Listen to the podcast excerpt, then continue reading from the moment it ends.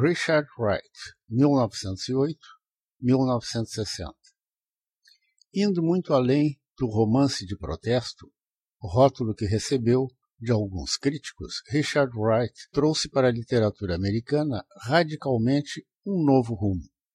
O sentimento e a textura das complexas tensões psicológicas ferventes nos guetos negros urbanos da América.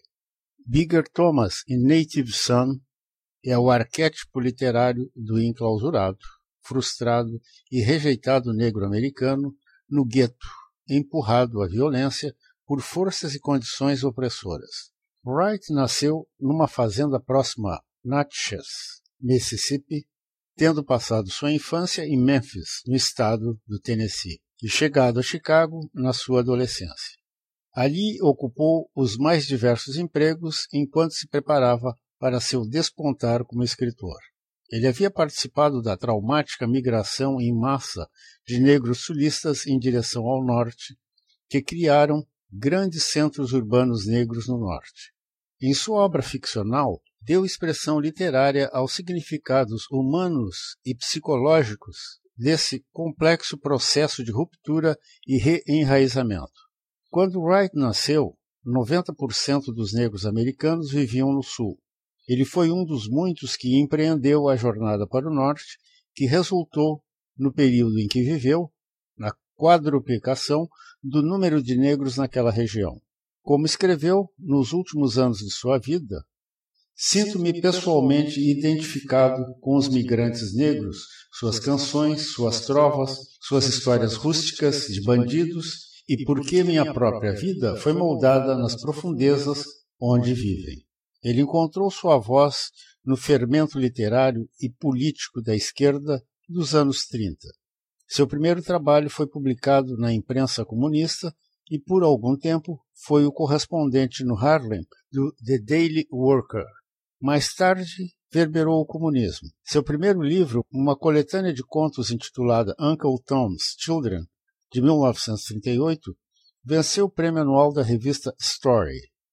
Seu romance Native Son, publicado em 1940, constituiu-se no primeiro romance de um negro americano a ingressar por inteiro no meio literário americano, tanto pelo sucesso editorial quanto pela subsequente influência.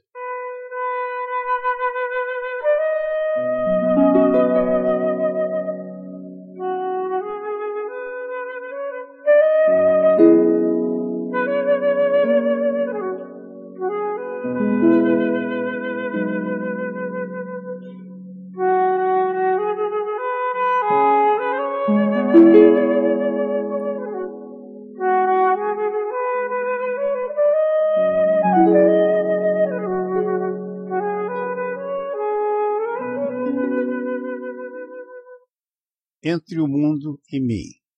Between the World and Me, Richard Wright.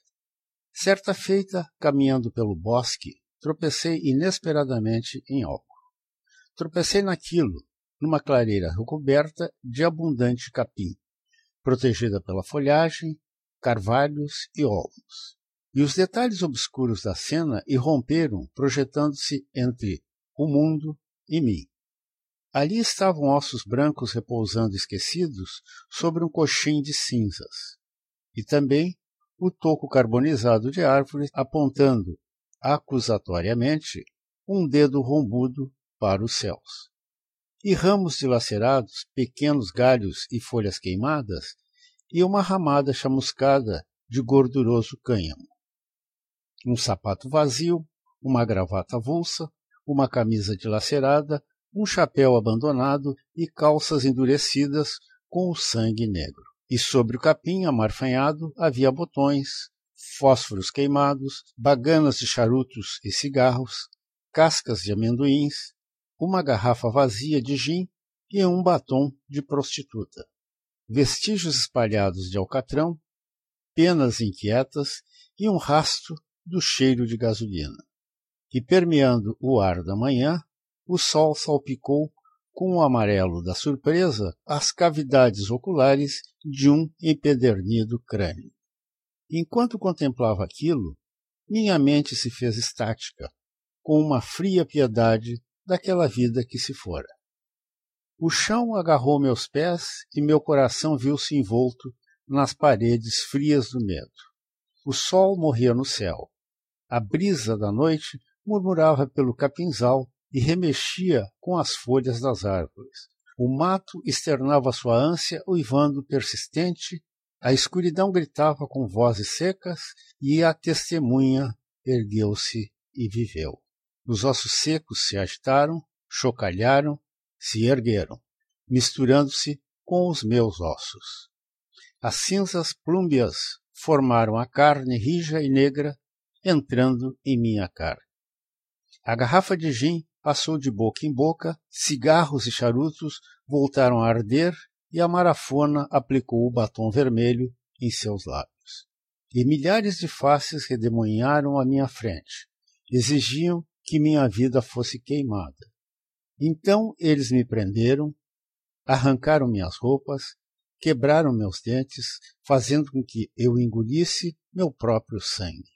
Minha voz sumiu em meio ao troar de suas vozes, e meu suado corpo negro deslizou e rolou em suas mãos enquanto eles me atiravam contra os coletos. O quente alcatrão aderia à minha pele, que se desprendia em nacos informes. E as pontas agudas das penas penetraram em minha carne crua, fazendo lamentar-me em minha agonia. Então, misericordiosamente, meu sangue esfriou, resfriado por um batismo de gasolina. Qual numa chama vermelha, pulei em direção aos céus, na medida em que a dor subia, como a água, fervendo meus membros. Arquejante, implorando, envolvi-me qual uma criança, envolvi-me para o lado quente da morte. Agora sou ossos secos e meu rosto, um empedernido crânio, fixado, olhando no amarelo da surpresa para o sol.